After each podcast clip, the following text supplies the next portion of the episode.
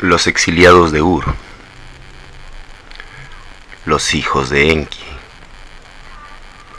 huyen de la caldea y llegan hasta un mar sin vida. Pero los pueblos de entre los ríos los esperan y los atacan. Avirudia Amarna llora al ver que Mesopotamia ciega la sangre de los elegidos, que carga con cadenas el nuevo pueblo prometido. Mas el patriarca abate su furia sobre el invasor y con lanzas y garrotes desata una guerra de guerrillas. El débil usa la inteligencia y somete la fuerza bruta del gigante.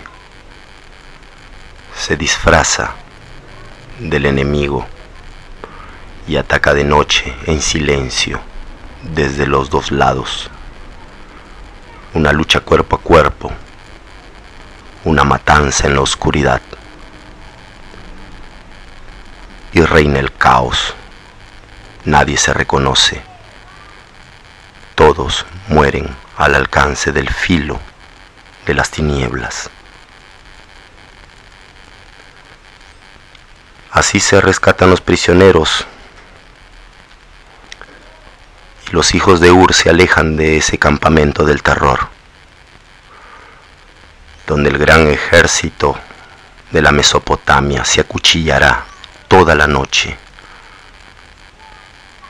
hasta destrozarse a sí mismo, víctima de las tinieblas.